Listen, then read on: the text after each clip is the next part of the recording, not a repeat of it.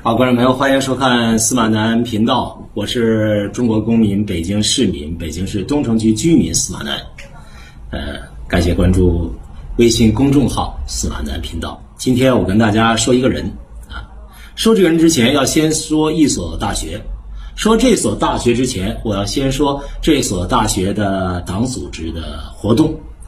最近，我说的是最近，大疫当前。防疫的这种紧张的形势啊，一点儿也没松懈。但是呢，有一所大学召开了党的大会。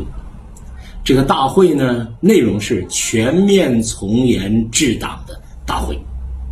这个大学是什么大学呢？南京大学。南京大学召开二零二零年全面从严治党的工作会议。呃，全面从严治党的工作会议对一个大学来说呢，那是具有重要意义的一个会。书记叫胡金波啊，校长也是党委副书记叫吕健，两个人都做了讲话，而且有主会场、分会场。我相信。对于这所大学来说，召开这个会一定做了非常充分的准备，而且据南大的同志反映说，校长和这个书记都讲的话讲的慷慨激昂，什么全面从严治党啊。什么严格要求自己呀？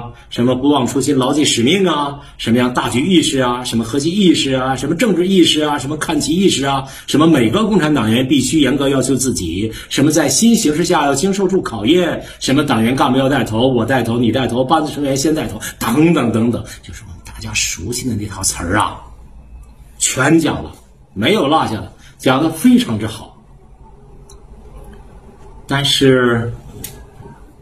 这些别人根本就挑不出毛病来，书记、副书记、校长都该讲的话，人家讲到了，会就开完了。这南大有一个我认识的老师，我当然不能说他名字，就是说了。